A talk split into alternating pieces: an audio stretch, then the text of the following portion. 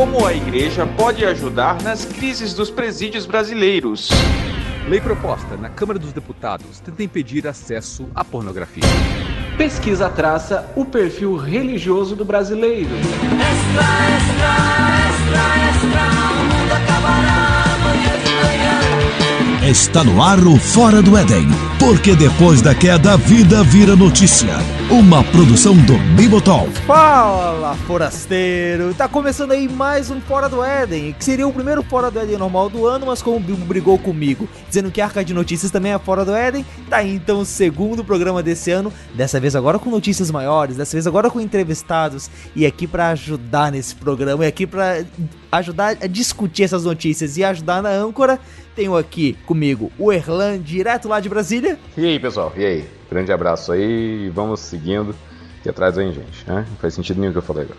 Não exatamente, mas bom, talvez vamos dar sentido então para isso e dizer que quem tá vindo atrás, você já ouviu a risada dele, é o nosso consultor jurídico, é o, o conciliere aqui da rapaziada. Quando a gente quer fazer treta, quando a gente quer fazer briga, ele chega e fala: Não, vamos com calma. Will Ertal, direto lá da Bahia. E aí, Will, como é que estão as coisas, cara? Fala galera, beleza? Uma honra estar aqui com vocês novamente.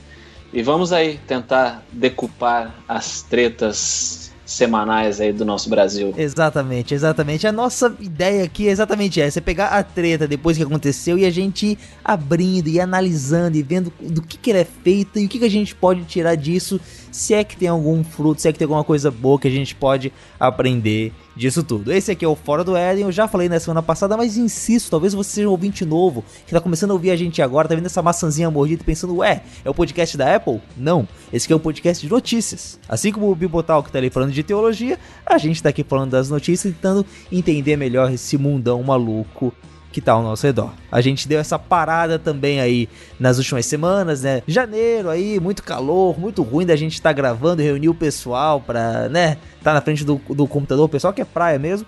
É, tirando o Erlan, que imagino que lá em, Bra em Brasília não vai ter muita. Tem o Lago Paranoá aí, né, cara? Dá Tem pra... o Lago Paranoá, cara. Surfista do lago. Exatamente, exatamente. O Lago Paranoá não foi atingido pelo racionamento, não, né? Tipo. Não, não, não. Tá aqui. Continua. Se o Rio de Janeiro continua lindo, que o lago continua feio. Okay. Enfim. ok, ok. Mas então agora a gente dessa parada, voltamos daqui pra frente. Se Deus quiser, a gente não para. Vamos então para a primeira notícia desse programa. Que notícia é essa, pequeno jornaleiro?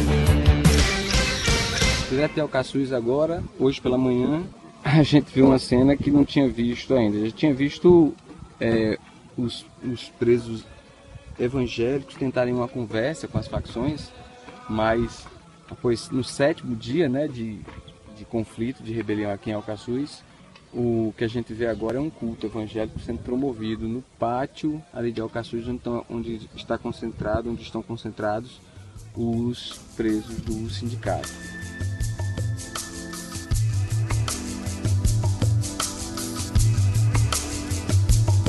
O começo de 2017 frustrou aqueles que esperavam que as notícias ruins terminassem com o Réveillon.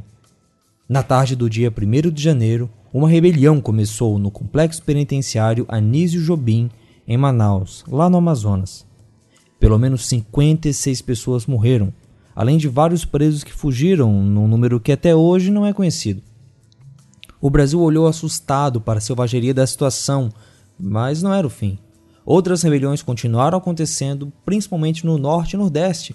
E na data da gravação desse podcast, o presídio de Alcaçuz, no Rio Grande do Norte, já estava há mais de uma semana sob o controle dos presos. Mais de 20 pessoas já morreram lá. Não é de hoje que igrejas, católicas e evangélicas, têm trabalhado dentro de presídios. Para tentar entender melhor como esse trabalho pode influenciar uma situação como essa, conversamos com Maria Marques, coordenadora da pastoral carcerária da Igreja Católica lá no Amazonas, e que teve bastante contato com a situação lá no presídio em Manaus. Olha, você pode até não concordar com ela em tudo que ela vai falar, ou achar que tem um discurso muito enviesado e tudo mais, mas vale a pena a entrevista porque é o relato de alguém que está perto dessa realidade. Está bem mais perto da realidade dos presídios que eu e você. E eu acredito que é uma opinião que tem que ser trazida para o debate. Maria, muito obrigado por estar aqui com a gente e poder nos ajudar com os esclarecimentos de quem está vivendo aí a situação de quem não assiste só as coisas pela TV, mas que tá, né, já tinha contato com a situação do presídio antes mesmo da rebelião. Há quanto tempo você trabalha com presídios aí no Amazonas? Aqui no Amazonas eu trabalho há 18 anos. 18 anos? Isso, há 18 anos. Eu trabalho no Amazonas, em Manaus, em todo o estado. Eu visito todo o estado do Amazonas, em 63 municípios. Onde tem comarca e tem cadeia, a gente visita. Certo, então a situação que aconteceu ali no Compage é, não era uma coisa que você conheceu há pouco tempo, você já acompanhava o presídio há bastante tempo. Olha, há bastante tempo nós acompanhamos não só o presídio do Anísio Jobim, mas todo, tem as cadeias públicas, que é um complexo que tem toda, em todas as cadeias, tudo a gente tem acompanhado, tem histórico, tem relatórios de denúncias, a presença da coordenação nacional, direitos humanos já foi se várias denúncias. Quer dizer, isso, tudo que aconteceu é um conjunto de abandono que, que, que estourou, né? Mas de, abandono tanto do judiciário, do governo e dos órgãos competentes. Eu conversei há umas duas semanas atrás com os irmãos aqui da pastoral carcerária da cidade, para entender um pouco sobre como era o trabalho que a pastoral carcerária faz e né, para poder ter mais base para essa entrevista. Eles me falaram que o trabalho deles ali tem Uhum. várias frentes. Tem tanto a frente de evangelizar os presos, quanto de representar eles diante das dificuldades que podem aparecer, quanto de brigar pelos direitos humanos, né? Ah, e aqui em Floripa, eles até comentam que eles têm uma área dentro do presídio, com consultório, uma área onde os visitantes podem ficar ali. O trabalho que a pastoral faz aí no Amazonas e especificamente no Compage, é parecido com esse ou é diferente? Olha, não é um pouco diferente. É que cada um tem uma maneira, um jeito de trabalhar, mas o objetivo geral é um só. Realmente é anunciar o Evangelho de Jesus Cristo, fazer com que eles, eles tenham uma vida digna de seus direitos respeitados. Somos também a voz deles aqui para que os direitos deles sejam respeitados, denunciar o que o governo, o que a administração não faz, que é de direito, fazer valer, finalmente, fazer valer o que a lei tem que fazer com eles, porque eles só perderam a liberdade. Todos os seus direitos têm que ser garantidos, entendeu? Agora, dentro, de- dentro do sistema, nós, nosso único encontro é, realmente é religioso e, às vezes, de intervenção no seguinte, porque nós constatamos uma realidade. Por exemplo, visitando um pavilhão que tem pessoas doentes, enfermos, não consegue consulta nem nada, aí vai-se aqui fora atrás de quem de direito para que possa acontecer e ele tem esses direitos. Mas não somos nós que conseguimos médico ou coisa assim, não. Nós faz com que o Estado tem que fazer o papel dele, entendeu? Entendo, entendo. Mais do que oferecer É é é, uma ajuda de vocês mesmos, vocês garantem que o Estado é, forneça aquilo que ele tem que fornecer. Isso, a gente cobra quem de direito, entendeu? Entendo, entendo sim. Nesses 18 anos de trabalho, você começou aí em Manaus mesmo, nesses presídios, ou foi em outra região do Amazonas? Não, eu comecei em Manaus, na capital, depois eu fui eleita coordenadora estadual, e aí então eu tive, a- aí eu comecei a visitar os interiores, que é uma outra realidade diferente daqui da capital, certo? Porque nos interiores são cadeias, não presídios. Qual a diferença? É porque é uma delegacia, entendeu? É a delegacia onde a polícia militar trabalha, prende aí os presos ficam mutuados ali em delegacia. Não tem um presídio específico para os internos. É, eles ficam na delegacia mesmo. Muitos deles não têm nem o direito garantido do banho de sol, por medida de segurança que alega. É uma realidade bem diferente. Nós temos vários relatórios sobre isso e de denúncia. Certo. Maria, eu tenho uma pergunta para você. É, você disse anteriormente que grande parte, a maioria do, da- da- do trabalho da pastoral é religiosa, né? Mas no que consiste esse trabalho religioso de evangelização? Há uma espécie de catequese? É celebrada a liturgia? Na, na, nas prisões? Como que se dá esse trabalho de evangelização nesses ambientes? Então, é assim, é, realizou-se uma catequese, temos um encontro, fazemos celebração, fazemos inclusive a celebração do perdão e da misericórdia, entendeu? No, os centros litúrgicos, por exemplo, trabalhamos a campanha da fraternidade, trabalhamos o mês da Bíblia, mês de setembro, fazendo encontro dentro do cárcere, encerrando com celebração, e o principal, que é o que Jesus nos ensina, onde precisa haver denúncia, temos que ter, ter esse testemunho de denúncia, entendeu? E todo isso nós acompanhamos o ano litúrgico e temos também. Temos um, uma, um trabalho com familiares, encontro com familiares, né? Esclarecendo eles os direitos, o que pode ser feito, o que não pode, que eles podem estar junto a seu, seu familiar que está preso, porque aqui em Manaus, as mulheres, principalmente na área feminina, as mulheres, os homens não visitam as mulheres.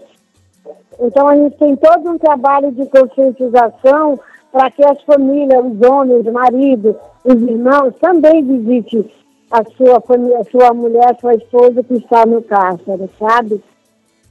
E outra coisa, hoje nós já fazemos também valer a lei que dá direito à mulher que está com criança, recém-nascido, grávida, que cumpre sua pena na, em casa, em prisão domiciliar. Quer dizer, tem toda uma dimensão, mas isso tem todo um diálogo entre nós, o sistema prisional e a secretaria que administra e a juiz da vara de execução. Entendo, entendo.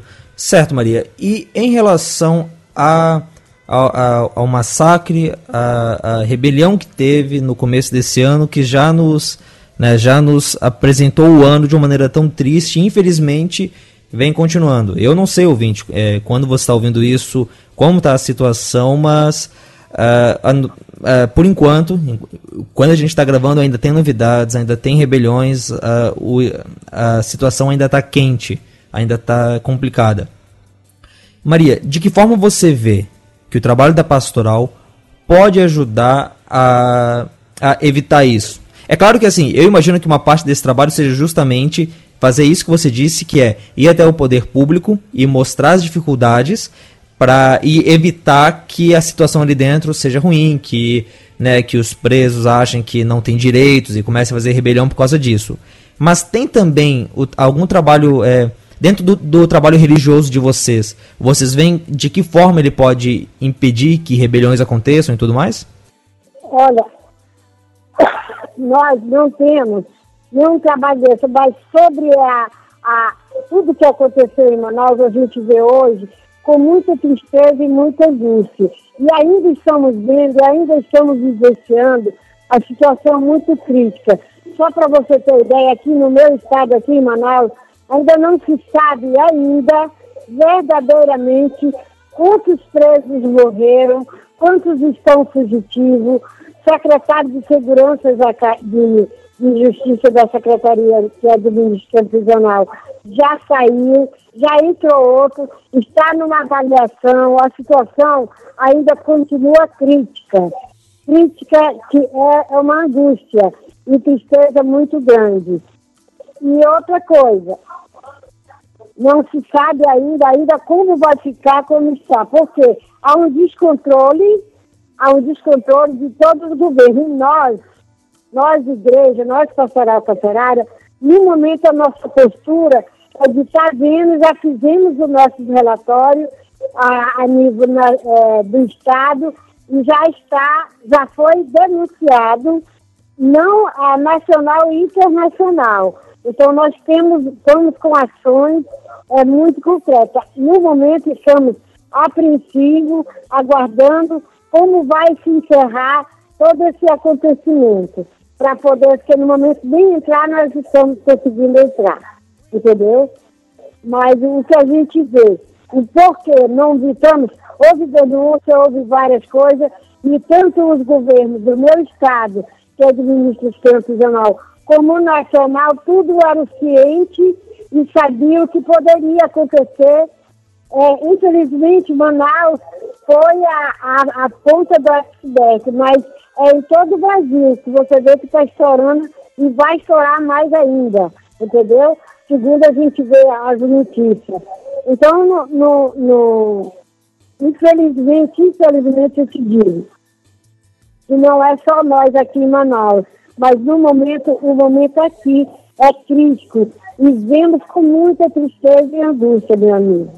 A gente vê no momento é, uma, uma luz no fim do túnel, mas queremos ainda se encontrar com essa luz para poder caminhar.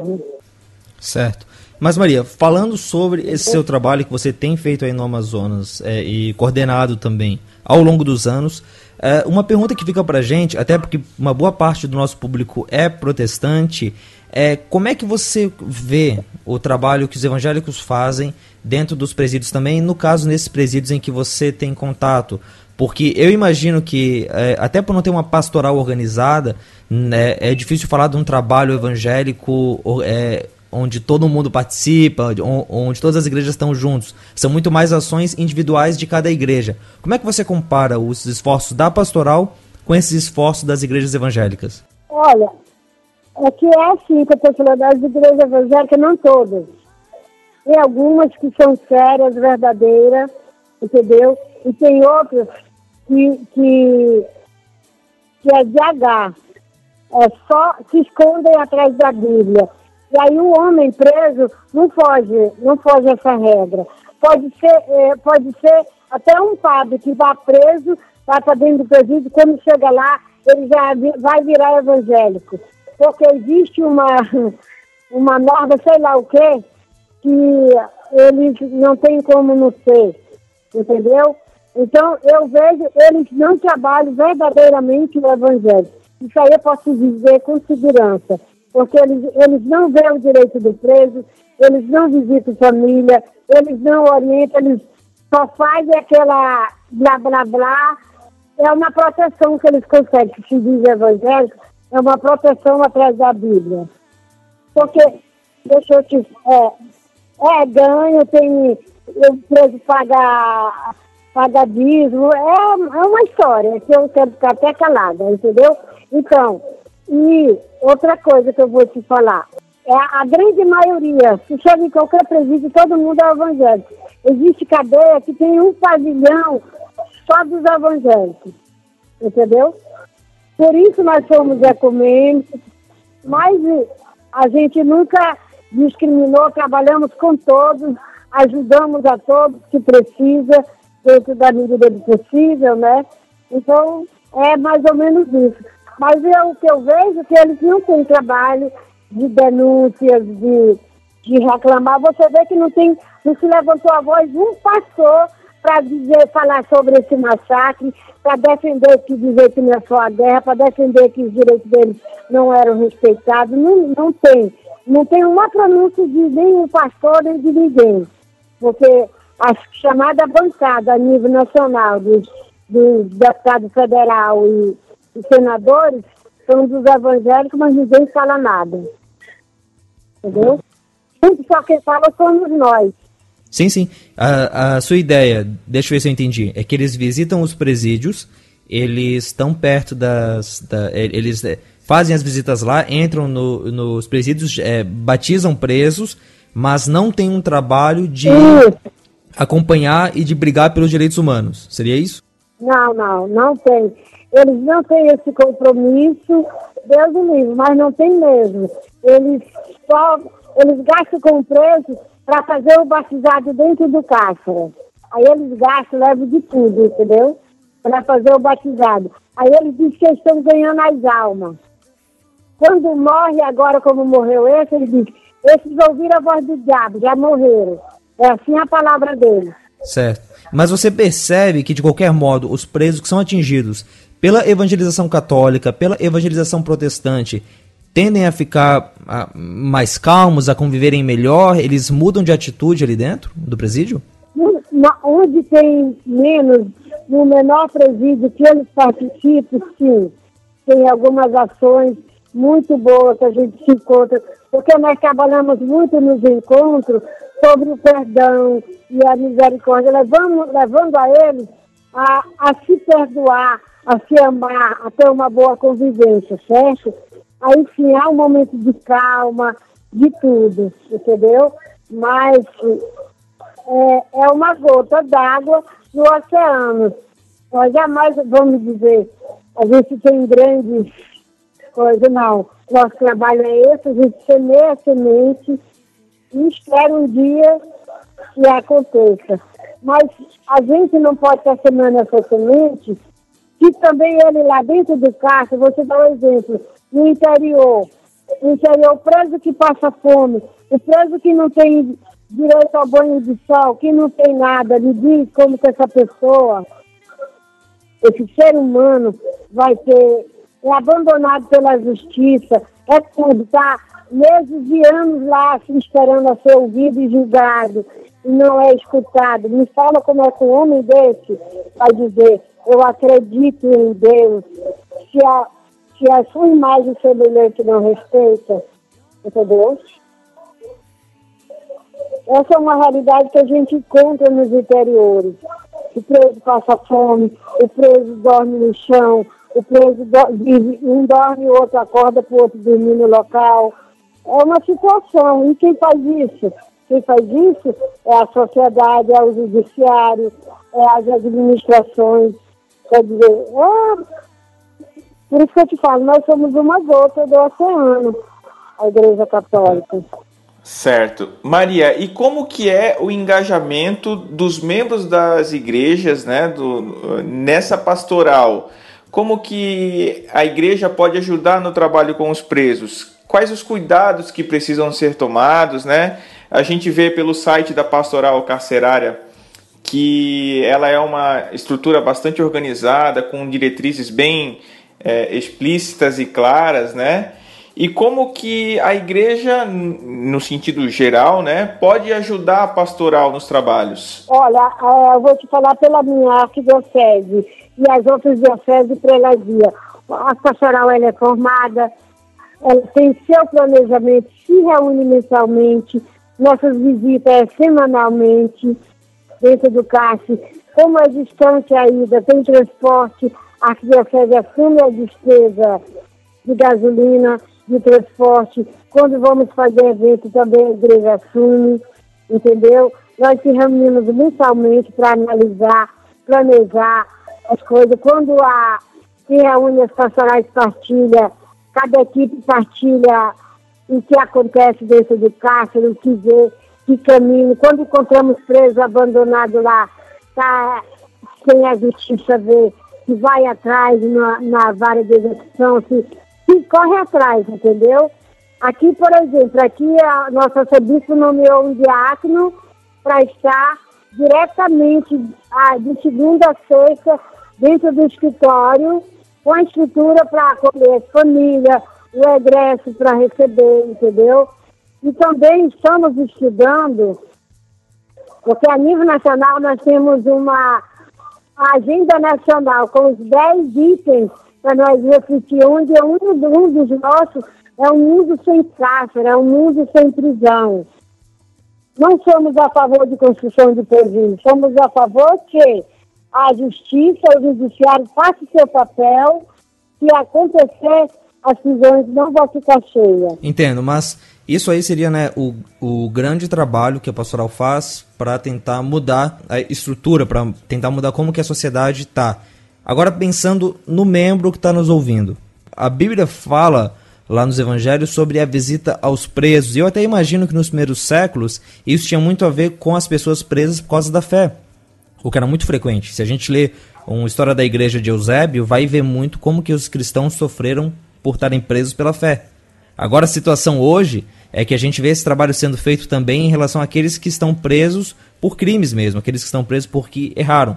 Se a pessoa, se o membro uhum. de igreja, aquele que vai na missa aos domingos, se é católico, aquele que protestante vai ao culto, vai ao grupo caseiro, o que ele pode fazer de efetivamente é, de prático para tentar ajudar nessa situação, além de orar, além de rezar? O que, que ele pode fazer?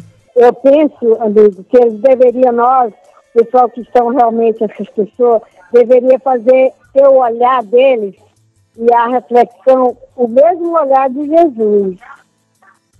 Você sabe que Jesus não olha para nós com o que somos ou o que fazemos, né? Ele olha para o ser humano. Quando a sociedade, nós, igreja, todas as igrejas, o ser humano na sociedade começar a ter esse mesmo olhar que Jesus, entender que essas pessoas que estão no cárcere, que cometeram delito, Jesus olha sem ver os nossos erros, nossos pecados, e sim, com certeza, com certeza de um dia restaurar essa pessoa. Nós falamos muito, nós, a nível nacional, da justiça restaurativa. É um sonho nosso que um dia essa justiça seja restaurativa. Isso que significa que a gente erra, peca e somos sim capazes de ser restaurado, de ser um novo homem, uma nova, uma nova mulher no mundo. E se nós, na sociedade, olhássemos com o mesmo olhar de Jesus, com certeza tinha uma grande diferença. Mas hoje o que se vê na sociedade são as coisas mais tristes do mundo. Que preso bom é o preso morto. E é, a situação é muito triste, mas é o ser humano. De onde sai, é do ser humano que sai. Mas Jesus, é assim que ele nos convida a olhar o nosso próximo como um olhar que ele olha para nós. Entendo. É isso? Entendo. Maria, muito obrigado pela entrevista. É, torcemos que é, nosso ouvinte possa entender mais sobre a situação dos presídios com ela e, bom, e pensar o que, que vai fazer diante dessas situações. Que Deus abençoe o trabalho de vocês aí na pastoral e torcemos para que notícias tristes como as que a gente tem tido é, acabem não só porque né, acabem porque elas estão sendo solucionadas, não apenas é, não apenas recebendo aquela maquiagem por cima para fazer de conta que está tudo certo. Deus abençoe o trabalho de vocês em, em, em Manaus e que Deus traga paz aí para Manaus também.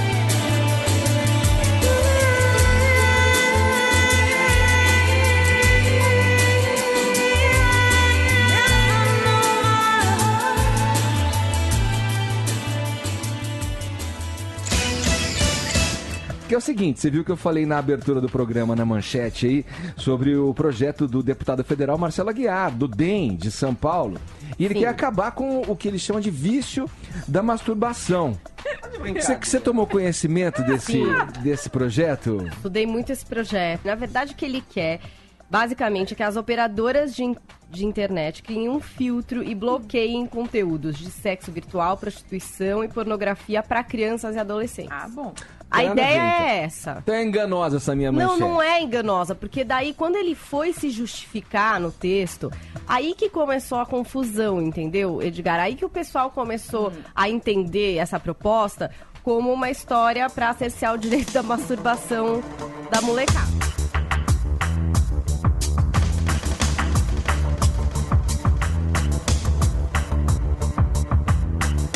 Obrigada pelo convite.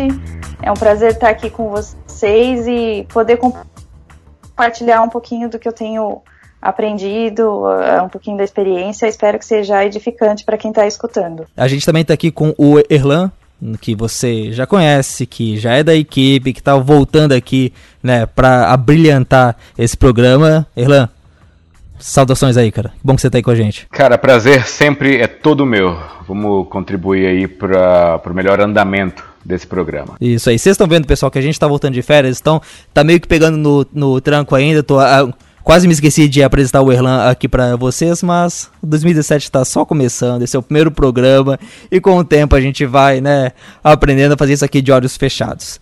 Mas então, Dani. Uhum, tá certo. Obrigada, obrigada pelo convite. É um prazer estar aqui com vocês e poder compartilhar um pouquinho do que eu tenho aprendido, eh, um pouquinho da experiência. Espero que seja edificante para quem está escutando. A gente também tá aqui com o Erlan, que você já conhece, que já é da equipe, que tá voltando aqui, né, pra abrilhantar esse programa. Erlan, saudações aí, cara. Que bom que você tá aí com a gente. Cara, prazer sempre é todo meu.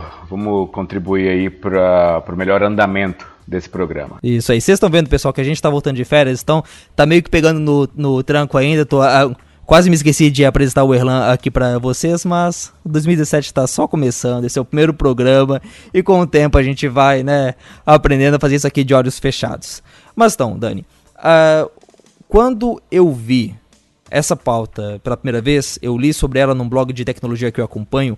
Uh, é um blog que não é cristão e o texto do cara era bem anticristão, né? Tirando sarro, porque ah, o cara é da bancada evangélica, ele tá fazendo essa lei só né, nessa ideia do Estado su super proteger as pessoas e quer saber? Não tem problema é, para as pessoas terem acesso à pornografia online, o Estado tem que se preocupar com outras coisas. Eu acho que é um consenso geral, né? Das pessoas em levar isso muito mais como brincadeira, como uma coisinha curiosa, né? Que as pessoas fazem, do que como algo de saúde pública. Bom, como cristãos, a gente já tem uma postura muito clara, pelo menos, né, ortodoxamente falando, em relação à pornografia, em relação à masturbação, em relação à moral sexual em geral, que é o que essa lei está falando. Mas além disso, quando eu fui dar uma pesquisada, é, deu para ver que parece que vai além do espiritual, né? Nessa sua experiência aí com o blog, Dani, como é que você vê isso? É, você percebe que é mais uma questão de que, olha, você não deve fazer isso porque é pecado, ou a pornografia realmente vai ter efeitos sérios tanto sobre o casado quanto sobre o solteiro? Então, é, é, bom que a gente vai ter um, um bocado de tempo para conversar, porque tem muita coisa para falar. A primeira delas é, é, pensar o seguinte: quando um filho chega para um pai e fala com, com, algum tipo de dúvida e fala, pai, por que isso e por que aquilo? Ou porque eu não posso fazer isso, né? E aí o pai olha para ele e fala assim: porque eu sou teu pai, me obedece, não faça isso. É, uma resposta dessa, é, na minha visão, é tipo subestimar a inteligência do teu filho. Eu acho que, que precisa existir aí todo um processo de conscientização. Acho que para a cura de, de qualquer enfermidade, é, você precisa conhecer a fundo a doença. Né? Não dá para só falar, não faça isso, está te fazendo mal e, e ponto final, só obedece. Esse programa vai ser importantíssimo para isso, né? E todos os movimentos que estão no meio dessa questão toda aí estão colaborando para essa conscientização e, e acho que é, é, o passo inicial é esse, é o que a gente está fazendo aqui agora. Vamos, vamos tratar de todos os temas, colocar as cartas na mesa e, e, tratar do assunto, todo o assunto, né? Tá, mas assim, você fala sobre conscientização. Realmente a gente tem que. até que ponto a gente tem, tem que ver é, a pornografia como uma questão de saúde pública. Tem outras pessoas é, tra trabalhando com isso? Tem um movimento fora da igreja também? Sim, sim. É, é até surpresa. Fala assim, como que, que não cristãos é, trabalham contra a pornografia, né? Tem, acho que você conhece, uh, é Gary Wilson, se eu não me engano.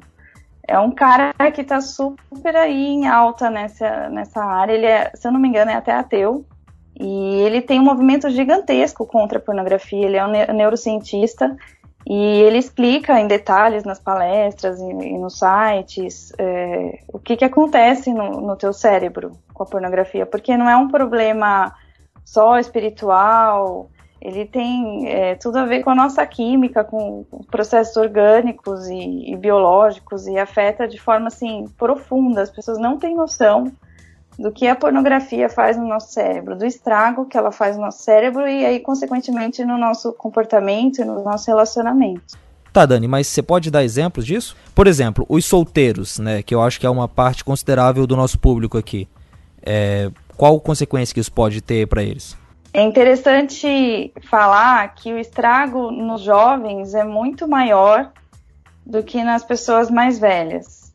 E a gente vai, vai falar sobre isso o cérebro de um jovem está muito mais vulnerável, porque ele está numa série de processos de, de formação e plasticidade. Então, tudo que vem acontecendo com, com o jovem tem um impacto muito maior do que num senhor lá de 40, 50 anos. Tanto que quando vai acontecer o processo aí de desintoxicação da pornografia, a gente pode falar sobre isso mais para frente, um, um senhor consegue isso muito mais rápido, o cérebro adapta muito mais rápido do que um jovem. Um senhor levaria dois meses, um jovem pode levar de seis meses para mais para conseguir. Mas a gente pode explicar uh, agora devagarinho em detalhes o que, que acontece exatamente no cérebro de uma pessoa que acessa pornografia. A pornografia, ela funciona no, no cérebro uh, da mesma forma que qualquer outro vício. Vício em, em jogo, vício em comida. E ela tem um, ela causa o mesmo estrago, para ter uma ideia, que o crack e a cocaína, o mesmo, no cérebro. Então, é, quando você acessa a pornografia, é um estímulo que entra, um estímulo prazeroso, que ativa, que ativa um, é, diversos neurotransmissores, é um processo químico que acontece no cérebro, e dentre eles o principal a dopamina. Né? Então ela gera um prazer muito grande com aquela imagem que você está vendo, e ela passa a ser solicitada de forma mais intensa. Então você termina de assistir um vídeo e daqui a pouco o teu cérebro ele, ele vai registrar que aquele estímulo te fez muito bem e ele vai te lembrar daqui a pouco que você precisa dele de novo, e aquilo vai vir na tua mente com, com uma intensidade um pouco maior, e essa intensidade ela vai aumentando, ela vai sendo acumulada, e ela é uma palavrinha difícil, mas acho que a gente explica devagar, dá para entender. Ela libera uma chave molecular, que tem um nome chatinho chamado delta fos, é, fala delta fos B, em português, né? Que se acumula no sistema de recompensa do cérebro. E aí esse acúmulo ele vai sendo gradual, ele vai aumentando a cada acesso. E aí, com o tempo, ele começa a te trazer sintomas de qualquer outro viciado. Ele gera compulsão, desespero por aquele estímulo, consumo em excesso, o teu consumo começa a aumentar. A dopamina, esse neurotransmissor, começa a aumentar também. E as co outras coisas vão se tornando desestimulantes. Então, por exemplo, você assiste uma pornografia, digamos, um sexo tradicional, homem e mulher ali na, na cama. E aquilo você assistindo com o tempo começa a se tornar desestimulante e aí o teu cérebro vai pedir imagens mais intensas. E aí, de repente, você precisa de, de mais coisa. E aquilo vai aumentando até a ponto de... Eu já encontrei casos, através do blog, de pessoas cristãos é, acessando pedofilia, zoofilia. Então, assim, o estrago não é pequeno. Certo, certo. Tá, mas assim, uh, não é de hoje que a gente tem pornografia disponível é, para as pessoas. Eu acho que dá para se falar que quanto mais o tempo foi passando, mais fácil ficou. É, e chega até a ser uma piada, né? Eu já ouvi é, podcasts de gente tirando sarro disso, falando que antigamente havia todo um, uma cerimônia, havia todo um ritual para você poder ter acesso. Era você comprar revista escondido ou ter algum é, revisteiro que fosse seu amigo. Era você ter um tio que ia te ceder material ou você ir na locadora. Então havia toda uma dificuldade para você ter acesso a essa pornografia que hoje é bem menor. Né? Hoje é, é, acaba sendo mais rápido para ter acesso é, em quantidade, em diversidade.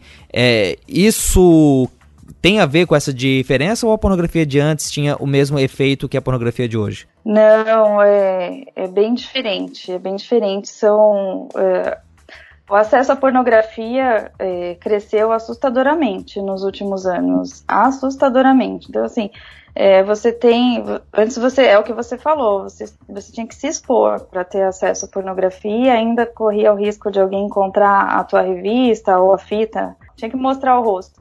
Então agora não, você, você tem pornografia onde você quiser, a hora que você quiser, inclusive no trabalho, né, trabalhando e de todo tipo. Se você abre um, uma janela e tá chato, você abre outra e daqui a pouco você abre outra e você pode deixar cinco janelas abertas se você quiser. Então, assim, o estímulo é muito, muito intenso. É, é, o estrago acaba sendo muito maior. Isso que a gente acabou de falar, assim, a, essa carga de dopamina é, é muito, muito maior. Assim, é uma bomba no teu cérebro. Então, e aí você vê isso uh, acontecendo no, na fase da adolescência, por exemplo, né? Tem estudos que dizem que atualmente é, os meninos estão começando a acessar pornografia na internet com 9, 10 anos de idade. Então, assim, é, é um momento em que uma área do cérebro que, que ele poderia, eu posso dizer que ele seria o domador do leão, né? O leão, o leão é o sistema límbico nosso, que ele, aquele que vai e quer comer aquele pedaço de carne e não mede consequências. E aí você tem o domador, que vai lá e diz, ó, oh, isso não pode, isso não pode, tem tal consequência, etc. Na adolescência, até o início da vida adulta, esse domador, que é o lobo pré-frontal do cérebro, não está formado ainda. Então, você tem toda essa carga de dopamina e toda essa coisa acontecendo num cérebro que está totalmente vulnerável. E, e, as consequências são graves para depois desfazer isso é muito mais difícil. Certo. Então, quando você fala assim dessa carga de dopamina, seria mais ou menos como, né, como é, os vícios que a gente escuta por aí. A pessoa, ela, aquilo que ela consome acaba não sendo o suficiente, ela precisa de mais para poder atingir a mesma, o mesmo nível de felicidade, o mesmo nível de recompensa. Exatamente. Os, os exames de imagem, ressonância magnética é, feita, tem estudos que mostram isso, feita, é, feitos num viciado em comida, por exemplo, ou em crack ou cocaína, a, a mesma área do cérebro é atingida, assim, na pornografia também. É a mesma coisa, é, é o mesmo processo é, de qualquer outro vício. E, pois é, uma coisa que eu acabei vendo nessa pesquisa para a pauta que eu fiz foi de que um, até uma das consequências dessa, desse vício acaba sendo algo que a gente poderia esperar que fosse o contrário, que é tornar o homem menos viril. Eu, li, eu vi uma frase é, do Carlo Floresta, é, lá da Sociedade Italiana de Andrologia Médica, que é bem interessante. Ele fala o seguinte: Isto começa com menores reações a sites pornográficos. Então há uma queda geral na libido e no fim se torna impossível ter uma ereção. Ou seja, a, a própria exposição exagerada a isso levaria o homem à impotência. Você chegou a ver algum caso que chegou a esse nível? É, é, pelo, pelo blog Salve Meu Casamento, eu não recebi tantos depoimentos nesse sentido. Normalmente, os depoimentos que eu recebo estão mais relacionados a conflitos no relacionamento, porque é, o casal já não, normalmente o homem já não consegue fazer o sexo sem ter a pornografia, então ele precisa da pornografia para se excitar e tudo mais, mas não tão relacionado à impotência.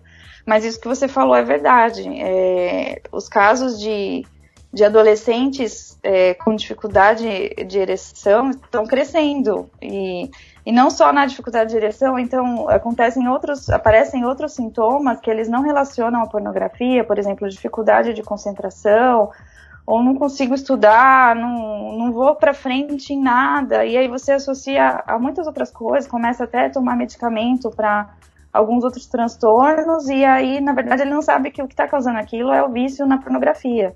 E esses estudos mostram que quando você resolve o vício, você acaba resolvendo todas as outras questões. Da ereção tá nesse meio, porque o cérebro, com o tempo, pro, pro pênis ficar ereto, o, o cérebro manda um sinal, né? Então, se você passa muito tempo é, só se relacionando com o virtual, é, o teu cérebro com o tempo para de mandar os sinais com qualidade para o pênis e ele não vai ficar ereto na hora que tem que ficar quando você tem uma pessoa real na tua frente. Uh, Dani, a gente está falando sobre pornografia e normalmente o modo convencional de pornografia, pelo menos agora no século XXI, é através da internet, com sites específicos para isso e disponibilização de vídeos a rodo. Mas é, como, como que você percebe a, a institucionalização da pornografia através de filmes e séries que apresentam filmes, é, cenas picantes, cenas explícitas e às vezes até estimulam um pouco quem está assistindo? Eu não sei se vocês chegaram a ver um depoimento do Pedro Cardoso, ator da Globo, que fazia a Grande Família. E eu acho muito interessante, eu compartilhei esse vídeo e recomendo quem, quem quiser assistir, ele falando dessas cenas. É, por exemplo, uma mulher nua numa novela, onde tá, a família está sentada assistindo uma novela. E aí você tem uma cena que, que não remete muito àquela pornografia que a gente imagina, né? Mas uma mulher seminua, tendo alguma relação ali com, com o cara, e aquilo traz um tipo de excitação. E aí ele fala assim, isso é pornografia, E a gente tá, tá expondo as famílias brasileiras à pornografia. E aí ele fala, inclusive, das questões do, das atrizes que acabam, por conta do contrato, tendo que se submeter a isso, às vezes até contra a vontade delas e tudo mais. Então, assim, eu acho que quando você comer comercializa o sexo, de qualquer forma, é, para mim está relacionado à pornografia. Você você está fornecendo aquilo, excitação sexual para as pessoas, né? E eu acho, eu não sei, eu não, não sou muito a favor, assim. É nesse sentido mesmo, até porque é, muitas vezes quando a gente vai falar sobre estatísticas de pornografia, a gente às vezes foca só em sites, foca só no material gráfico e audiovisual. Mas só que, por exemplo, série da HBO que a gente assiste aqui domingo à noite, 11 da noite, está aqui aparecendo é, tudo, entendeu? E tudo, exatamente. E para você ter uma ideia, ó, tem uma pesquisa recente, eu vou depois ver se eu consigo achar o link para mandar para vocês. Quando você é submetido uma cena que te estimula sexualmente, é, dependendo do nível dessa cena, assim, não estou dizendo uma mulher que apareceu rapidamente seminua, não é isso. Um pouquinho mais intenso que isso. Essa pesquisa, ela, é, o que, que ela fez? Ela pegou uma série de mulheres e submeteu essas mulheres a algumas, algumas imagens. Então, primeiro uma mulher ou um homem só com um pouco de sem roupa e tal, não aconteceu muita coisa. Aí quando começa a intensificar um pouquinho mais, um beijo mais acalorado e vai tirando a roupa, a partir daí para frente, quando a imagem tá daí para frente, o que acontece no cérebro delas foi o seguinte, que eles viram através da ressonância é, eu, todas as áreas do cérebro são desligadas, como se apagasse as luzes da casa e você deixa acesa somente a área do cérebro relacionada ao desejo sexual. O seu cérebro apaga totalmente. Então, só funciona naquele momento aquela área. E aí você perde, inclusive, a capacidade de, de do teu senso crítico para aquilo que você está assistindo, né? De, de pensar, meu, isso que eu estou assistindo tá fazendo mal, não tá? Vai trazer algum tipo de conceito? Você perde, você emburrece. Todas as, as outras áreas são apagadas, você emburrece naquele momento. E aí você fica focado até que aquela cena passa e você começa a voltar ao normal. E foi o que esse estudo mostrou. Então, se você para para pensar, tudo isso que a gente está sendo submetido aí, bombardeado por todas as áreas, ela está trazendo algum tipo de prejuízo. A gente não está falando só, ah, é pecado e Deus não gosta. Não é isso, né? Tem é, coisa muito mais profunda aí por trás. Tá, beleza, mas no caso dos solteiros, a gente vê as consequências, né, que ele vai ter. Aliás, a, a, até uma das coisas que eu vi na pesquisa foi é, uma, um artigo da Naomi Wolf, comentando sobre uma feminista que chegou para ela dizendo que a pornografia fazia os homens mais propensos a estuprar uma mulher. E ela falando, não, o contrário. Faz os, os, os adolescentes mais propensos a não querer assumir o risco de cortejar uma mulher, de chegar perto dela. Porque ele vai ter tudo ali na frente dele e ele não vai precisar, né, é, tome, assumir todos os riscos, todas as dificuldades para poder se aproximar de uma mulher. Mas em relação aos, aos casados, né, porque é, eu acho que não só às vezes é motivo de piada entre as pessoas ver um adolescente ou ver outra pessoa fazendo isso, como é motivo de consenso em, em, entre o casal que eles consumam esse tipo de conteúdo, né, juntos, tal. É como que isso afeta? Ou se os dois aceitam é menos ruim? É, então, Primeiro que isso é um caso muito real e está presente, uh, às vezes, mais do que a gente imagina dentro das igrejas. Então, muitos casais têm esse hábito. E por pensarem que, que assim, os dois estão num consenso, é legal, e eles se excitam com isso, então tá tudo bem. Aí o problema tá é, em que o foco do, do prazer, do desejo, deixa de ser o corpo do teu parceiro e ele, o foco está na pornografia. E aí muitos dizem, não, não tem nada a ver, não é isso. Aí você fala, então tira a pornografia e vê se você consegue é, ter o tesão. Aí, ah, quase 100% dos casais que têm esse, esse hábito não conseguem. Ou se conseguem, eles precisam, no momento do, do ato sexual, trazer na mente as imagens pornográficas para conseguir a excitação, porque o teu cérebro está tá, como é que fala, programado para isso.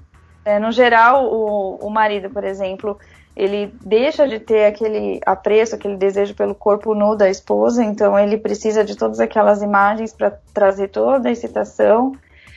E aí você pensa, pô, num um casal ali casado, uh, e você pensa, pô, meu marido não, não tem o prazer no meu corpo, ele precisa de outra coisa ali fora para trazer excitação, então começa já, é, já para um caminho desagradável, né? E o nosso cérebro ele é, ele funciona desse jeito, ele procura novidades o tempo todo, né? Então, se as coisas começam a cair numa monotonia, ele vai procurando coisas que trazem outros, outros tipos de estímulo, de excitação. E, assim, para um casal que está buscando sair disso, o, le o, legal é conseguir toda esse, essa novidade de estímulos e tudo mais entre, entre os dois. E, e, o ser humano é muito criativo e consegue fazer isso, né? Quando o casal está decidido, ele consegue. Sim, mas e aliás, é, a gente falou dos solteiros, a gente falou dos casados, mas eu acho que até uma coisa que naturalmente uh, acabou caindo nas nossas perguntas foi pensando mais no homem. Você também percebe, você, você também is, escuta de mulheres sofrendo com a pornografia também, por estarem viciados ou algo assim? E as consequências são, são parecidas? É, eu vou ser muito sincera com você, assim, da minha experiência, eu trabalho há cerca de sete anos com, com o blog Salve Meu Casamento.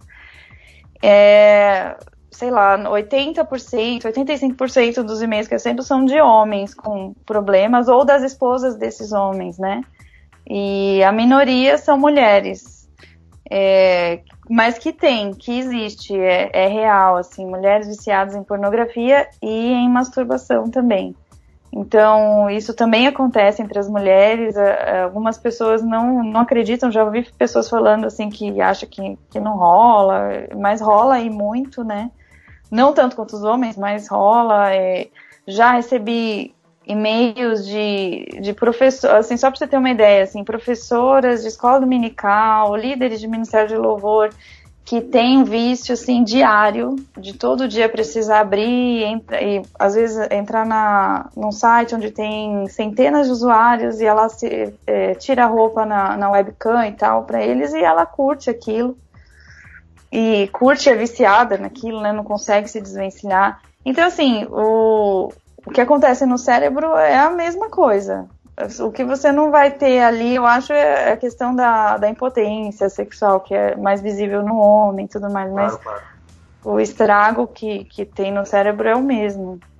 Entendo, entendo. É, e é. Eu acho que é importante a gente ter esse tipo de conversa, poder ter uma. essa visão é, sua que, é, que você está passando aí para realmente ter uma noção de que é mais do que uma brincadeira, né? E para fechar essa parte, né, de, de discutir isso, é, é, é claro que nós, como cristãos, a gente vai. É, eu, eu acho que vai partir do pressuposto de que não há níveis seguros para consumo de pornografia, para pessoas se entregar à masturbação. Mas você é, faz ideia se, mesmo entre as pessoas que têm essa militância contra a pornografia que você falou, é, existe. É, eles chegam a, a, ver, tipo, ah, não, é, só passa a ser problema a partir de determinado ponto? Porque pode muito ser. Pode muito bem que alguém, ao ouvir isso, comece a pensar de que, ah, não, mas isso aí são casos extremos. Né? Na maior parte da, dos casos, as pessoas vão ali, vão curtir o sitezinho delas e não vão ter problemas muito mais sérios, né? É, com, como é que você vê isso? Assim, é, é como no caso da a bebida alcoólica, por exemplo. Você nunca, nunca sabe quem é o cara que está mais propenso, uh, propenso a, a, acabar se viciando, se tornar um alcoólatra. Mas é certo que se você. Se esse cara for tomando todo dia um copo, de repente é, ele aumenta para dois e tal, mesmo que ele não tenha essa propensão, ele está indo por um caminho de risco. E, e todo vício começa com um copo, depois dois copos, né? Nenhum vício não tem como começar de outro jeito. Você sempre começa assim de pouquinho. Então você não sabe se se você abrir uma janela um dia, aí daqui a 15 dias você abre outra. Você não sabe se você vai seguir pelo caminho extremo daquele cara que a gente falou aqui, que tá num nível de tomar medicamento e tal, um caos na vida. Pode ser que, que você não chegue a esse ponto. Mas todos esses processos que a gente acabou de falar aqui acontecem em qualquer cérebro humano. Se você é humano, vai acontecer no teu cérebro também. A, dopamina vai ser liberada, tudo aquilo que a gente acabou de falar. E, e no geral, assim, eu não gosto de, de criar regra geral, assim, falar, ah, acontece com todo mundo, né? Porque não, sempre tem as exceções. Mas se parar para ver, todos os caras que começam de pouquinho acabam não conseguindo depois ficar sem, assim, ou, ou quando querem parar tem uma certa dificuldade, acabam tendo algum problema nos seus relacionamentos. Então, de algum jeito ou de outro, isso vai afetar. Em todos os casos que, assim, todos os, os níveis que a gente falou aqui no programa. Sim, é, e eu acho que teologicamente falando, né, aí pensando como cristãos, é a grande mentira do pecado, né? É, você vai começar e você não vai le levar isso por muito tempo, é só uma vez. É, é melhor você se entregar à pornografia do que você fazer sexo fora do casamento, né? Então é, é uma série de, uh, de pequenas mentiras, de pequenos argumentos e que, como é, Tiago fala, é, tem muito a ver com os nossos desejos que a gente alimenta e que acaba dando origem ao pecado e o pecado vai fazer todo o trabalho para dar o salário dele que é a morte. Exatamente, é, é questão de alimentar, né? Inclusive, o Rogério e Dani, é, a gente está falando sobre os malefícios de quem, de quem consome esse material, mas também aqueles que produzem estão sendo prejudicados. Né? O mercado da pornografia é algo colossal, né? gera bilhões eu estava vendo um, artigo lá da, da, da revista Treasure, é, gera 100 bilhões por, por, ano. E tem, tem muita gente explorada, pessoas, que in, entram nesse, nesse mundo, adolescentes ainda, seduzidas pela oportunidade de ganhar dinheiro com, entre aspas, com prazer e acabam, acabam ficando presos ali e não conseguem sair, né? São poucos os que conseguem sair. Então é, é muito não, muito jóia trazer isso à tona. Assim, acho que a gente não poderia passar o programa sem falar. Muito bom mesmo, porque é, você acessando pornografia, você está sustentando essa indústria, você está colaborando para que ela continue crescendo. Isso é um ponto. Outro ponto são é, você está colaborando também para a degradação de, de muitos seres humanos. É, porque é muito, às vezes é muito chamativo, muito estimulante você abrir e assistir aquele vídeo pornográfico, as atrizes ali bonitas e tal, com tudo em cima. Mas você vai, é, se você procurar e você encontra isso na internet, não é difícil de encontrar, o que, que acontece nos bastidores é, chega a ser desumano os atores da, da indústria pornográfica, eles não duram muito tempo no ramo, de, talvez até uns 10 anos, acho que eu, eu, li outro dia, era de 8 a 10 anos. Então, logo eles são descartados e, e muitos adoecem. E as cenas que a gente vê, elas são editadas, são montadas. Então, por exemplo, você tem o um ator lá fazendo sexo na cama e daqui a pouco corta essa cena, faz de novo, aí soma com uma cena ali, outra ali, para isso, volta isso.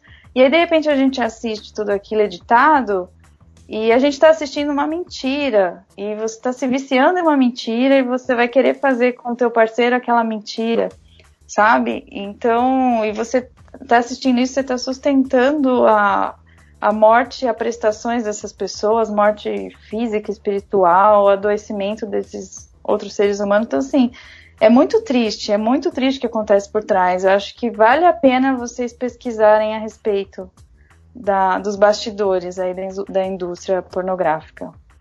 Entendo, entendo. Mas bom, é, a gente é, é, acho que foi importante ter esse bom espaço da conversa. Já era nosso plano, querido ouvinte, a gente poder separar um espaço maior para falar sobre os malefícios mas o motivo da nossa pauta foi justamente a lei e acho que valia a pena a gente falar um pouquinho sobre ela. Essa lei, ela então foi colocada para votação, ela foi proposta no dia 9 de novembro do ano passado, mas você deve ter percebido que no ano passado a Câmara dos Deputados estava meio movimentada assim, né? Não sei, dizem que 2016 foi um ano que o pessoal chegou a trabalhar lá em Brasília. O Erlan que me fala isso. Uh, e essa, o que ela fala é o seguinte, eu vou ler aqui o parágrafo inicial dela, que já diz é, qual que é o objetivo. É, obriga as operadoras que disponibilizam acesso à rede mundial de computadores criarem sistema que filtra e interrompe automaticamente na internet todos os contos de sexo virtual, prostituição, sites pornográficos.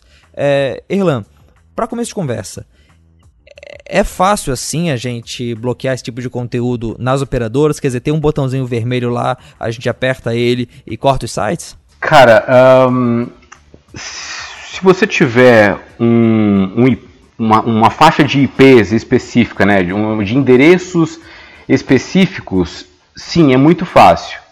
Agora, o problema é, existem milhões de sites, e assim, é, é por baixo que eu falo, é milhões mesmo por, de sites que oferecem esse conteúdo que está tipificado aí nesse, nesse projeto.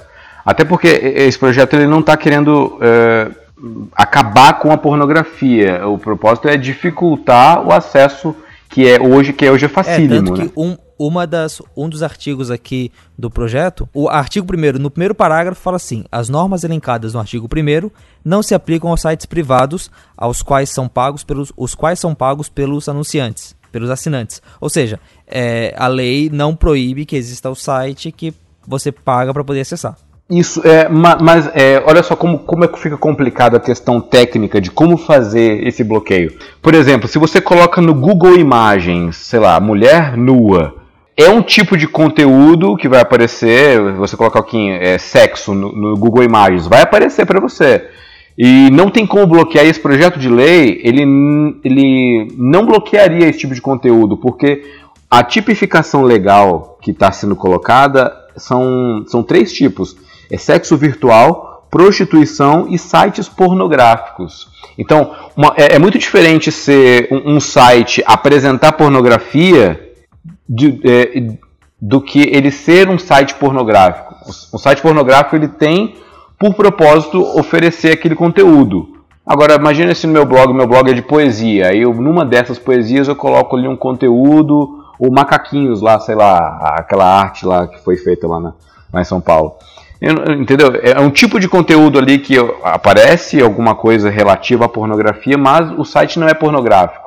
Então eu não posso fazer esse, esse bloqueio por faixa de IP. Mais ou menos a ideia seria: é, digamos que existe uma cidade e todas as lojas que vendem conteúdo pornográfico ficam numa rua. Para bloquear o acesso, é só eu colocar uma, um muro, né, um portão na entrada da rua, que ninguém consegue entrar e tá tudo certo. A questão é que na internet isso aí está espalhado por toda a cidade. E eu tenho que ir de, de loja em loja e colocar o portão na frente. Não apenas ir de loja em loja, mas ir de loja em loja e procurar se tem conteúdo nessa loja. Pode não ser uma loja de conteúdo, mas uma loja de revista que vai ter uma seção ali disso. Aliás, né? Como acontece realmente. Exatamente. Exatamente, exatamente. E não, não apenas isso. É, existem meios desses sites burlarem isso. Se eu fizer, então, digamos que eu vou lá e bloqueio ali o endereço, sei lá, do, sei lá, é, o, de um site pornográfico bem famoso. Esse site pornográfico ele pode criar um tunelamento, ele pode é, criar um, um, uma outra forma de acessar esse DNS, né, acessar o endereço dele. Então, uh, eu, eu, eu, vou ficar aqui enxugando gelo. É, é, é uma é uma forma de enxugar gelo. É claro que tanto para quem fornece o conteúdo quanto para quem acessa esse conteúdo, existem meios de burlar. Mas agora, o que é inegável é que a, a, quantidade de acessos vai diminuir, porque nem todos têm essa expertise, esse conhecimento para poder burlar o acesso que a Anatel faria, entende? Você acha que isso ajudaria, por exemplo, crianças que às vezes estão fazendo pesquisa escolar? Acontece muito e tem acesso a esse tipo de coisa, um, um pré-adolescente que ainda não tem toda essa mãe, então você acha que poderia colaborar? Poderia colaborar. É exatamente o que ocorre com os filtros parentais hoje de antivírus ou de, de sistemas operacionais que já oferecem isso, né? Você é, impede que eles acessem certos sites que possuem expressões regulares é, que possuem ali, é, é sei lá, pênis, vagina e assim algumas algumas palavras-chave que é, ele bloquearia automaticamente. Sim, e talvez ele trabalhasse também esses sites tra trabalham também com blacklists, né? Então as pessoas vão colocando lá sites que não podem é, é, ser acessados e ele já vai bloqueando automaticamente. Isso. O, o grande problema a, a, é uma dádiva e uma maldição ao mesmo tempo da internet é que ela nasceu sem regulação. Então, ao mesmo tempo que te proporciona uma, uma, uma colaboração e uma interação, uma dinâmica gigantesca jamais vista na humanidade, também proporciona é, sempre meios de se burlar o que começa a ser legislado. Então, internet ainda é uma Sim, terra sim. sem lei. Bom, é uma questão grande assim, é, ouvinte. A gente nem vai entrar no ponto de até que ponto nós, como cristãos, podemos fazer uma lei que coloque a nossa moral em cima dos outros. Se bem que nesse caso, é, como eu acho que ficou claro, dá para perceber que é muito mais do que ah, não acessem esse conteúdo porque a gente não gosta. Realmente tem perigos e tem problemas é, nesse sentido aí. Né? E, e isso gera toda aquela discussão de se o Estado tem que tutelar, o Estado babá, né? que eu acho que cabe muito bem num outro espaço. Assim, essa lei acabou de ser proposta, ela ainda nem foi à votação, e para falar a verdade, ela foi anexada a uma outra lei. Até uma lei que tem algumas ideias é, complicadas, como ter um cadastro nacional de internet e tal. Se isso for para frente, a gente volta a falar. Mas se não, né, eu acho que por enquanto a gente já tem uma, uma conversa interessante. Antes de finalizar, é, e diante disso que a gente viu, é, e mesmo que o Estado ah, não acabe bloqueando esse tipo de acesso, é, eu queria ouvir de vocês o que, que os pais podem fazer em relação a isso. Aliás, não só os pais em relação aos filhos, mas as pessoas em relação a si próprias. Porque, não sei se vocês já ouviram gente falando em ministrações para pais, dizendo: olha, o computador tem que ficar na sala.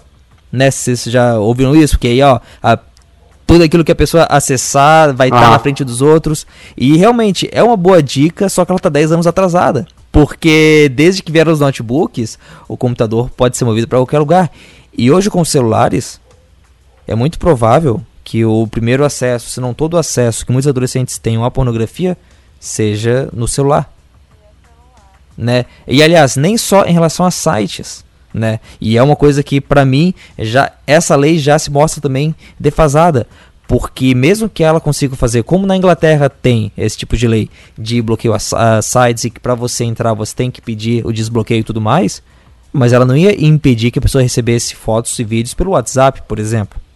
O que os pais, o que as pessoas podem fazer para lidar com isso, né? Porque eu acho que às vezes não, é, muitos pais podem não ter noção do quão vulneráveis seus filhos estão no acesso à internet. Entregam para ele o celular sem pensar em tudo aquilo que ele pode fazer com, com o aparelho. É, a minha sugestão sempre é a conversa aberta. Eu sei que não é fácil para muitos pais. Eu vejo muitos adolescentes falando que eu gostaria que meus pais falassem comigo sobre isso, eles não falam. Então, talvez algum líder de jovens que esteja escutando, líder de algum ministério de, de pais, né? Acho que é algo que a gente precisa trabalhar essa, essa questão da iniciativa na conversa, né? Você sentar com teu filho, conversar com ele sobre o que é o sexo, sobre o seu corpo, o desejo sexual, ou quem sabe escutar esse podcast junto com teu filho, conhecer o, o que está rolando no cérebro, quais são os riscos, que eu acho isso muito mais benéfico do que você proibir eu ficar é, pegando o celular do teu filho e brigando porque ele acessou, ou bloquear, deixar ele de castigo.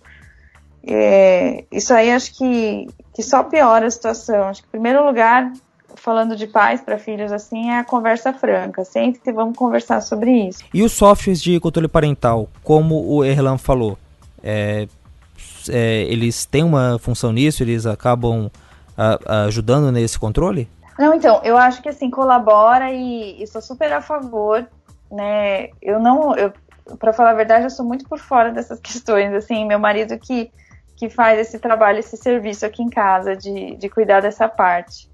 Mas eu, eu acho que é super, super válido, porque se você deixa totalmente vulnerável, chega uma idade que que pode ser que ele, ele nem tenha visto isso na sua casa, mas um amiguinho, um vizinho na escola. Minha filha, com oito anos, já veio. Pra vocês terem uma noção, uma vez eu abri o estojo dela e tinha um papelzinho escrito assim: é, pênis, vagina e tinha mais um nome. E ela me contou, a mamãe, uma coleguinha pediu para eu digitar essas palavras no Google. E ela nem sabia o que era, isso ela tinha 8 anos de idade.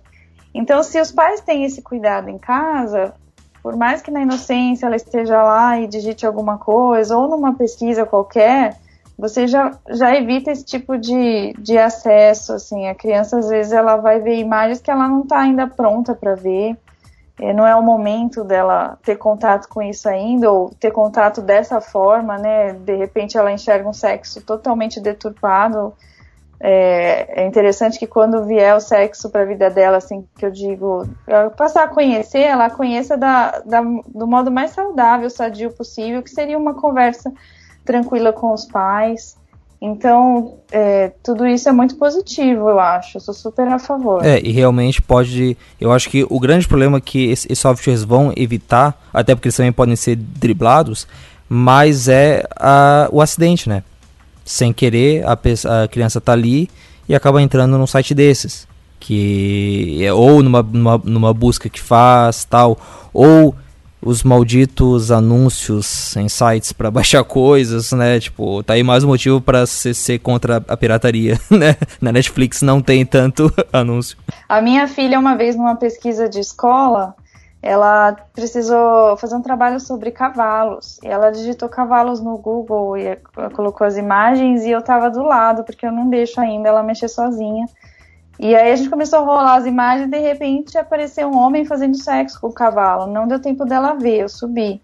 E aí foi até nessa, nessa vez que eu conversei com meu marido. Eu falei assim, olha, eu não entendo, mas coloca aí algum bloqueio, porque é, a ETA ele falou, não tem um certo tipo de bloqueio, não era para estar tá aparecendo isso. Eu não sei como escapa essas coisas, mas, mas eu acho que é preciso não só esses bloqueios, mas os pais estarem presentes, né? Você deixar teu filho à vontade, teu filho pequeno, pré-adolescente, com internet à vontade, eu acho isso até me perdoe, né? Mas tá uma responsabilidade muito grande. Eu, eu acho que às vezes não é, não é, não é nem tanto irresponsabilidade, mas é mais. É, voltando ali para a analogia da cidade que a gente usou com o Erlan antes, é, é mais uma questão de que. Imagina que você vai todo dia pro seu trabalho numa rodovia, certo? E aí você vai para essa rodovia, tem algumas ruas que saem delas, mas você vai lá, você vai pro seu trabalho, você volta para ela, você nunca faz um caminho diferente. Se eu te perguntar se você conhece essa rodovia, você vai dizer sim. Mas a questão é, você não sabe o que acontece nas ruas que saem dela. Você não sabe para onde que elas levam, que tipo de gente mora ali, o que acontece naquele lugar. Você acha que conhece porque passa por ela, mas tem muita coisa que você não conhece dela. Muitos pais e mães usam a internet, mas usam para quê? Usam no Facebook, usam para ver algum site, usam para ver alguma receita, usam para procurar alguma coisa no Google lá de vez em quando. E quando ouvem alguém falando que a internet é, tem coisas que podem ser ruins para os filhos dela, eles pensam, poxa, mas deve ser muito bem escondido, né? Ou deve ficar num lugar onde não vai ser tão fácil assim, porque se eu passo na, se eu fico na internet o dia todo lá no serviço, e o máximo que eu vejo é quando eu entro na Folha, quando eu entro no Estadão, e tem alguma foto lá mais picante, uma, uma, uma foto mais insinuante, bom, então não deve ser fácil para os meus filhos é, terem esse tipo de acesso. Mas o fato é, é fácil. Né? Exa exatamente, muito pelo contrário. Eu não sei, mas dependendo da, da conexão da pessoa, vai levar muito menos de um minuto uma criança pegando o celular ter acesso a um conteúdo pornográfico. E não um conteúdo pornográfico do tipo a foto de uma mulher nua, mas a um vídeo que talvez seja mais pesado do que boa parte das coisas que o pai viu a vida toda. Bom, mas é isso, pessoal. Daniela, muito obrigado pelo papo, muito obrigado por ter vindo aqui nos dar esses esclarecimentos. Por favor, faz o jabá do seu site aí. Se o pessoal quiser saber mais sobre isso, pode estar entrando lá no Salve Meu Casamento, né?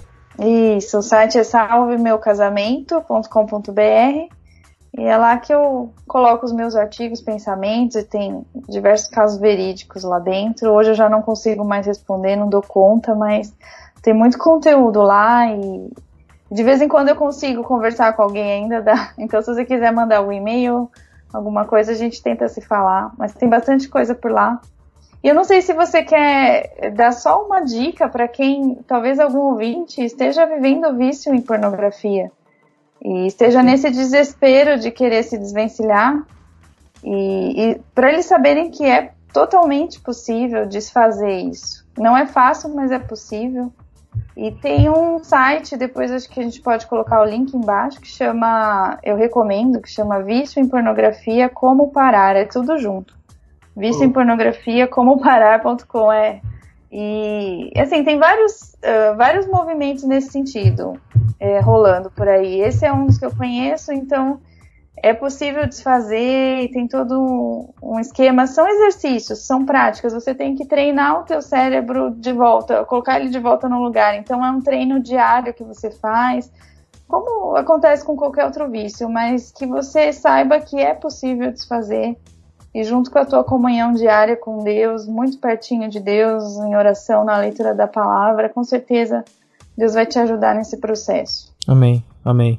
Erlan, muito obrigado, mano, por estar aí com a gente também e nos esclarecendo um pouco como é que funcionam as coisas dentro da rede mundial de computadores, como disse o projeto de lei ali. Verdade, cara. Eu que agradeço aí pelo convite e sempre que precisar, estamos aí. Sempre que precisar, sim, cara, porque o programa que vem tu já volta, cara. Agora que você é da equipe do Fora do Éden, cara, não, não tem essa de sempre que precisar, cara. Vai estar tá aqui e não tem conversa.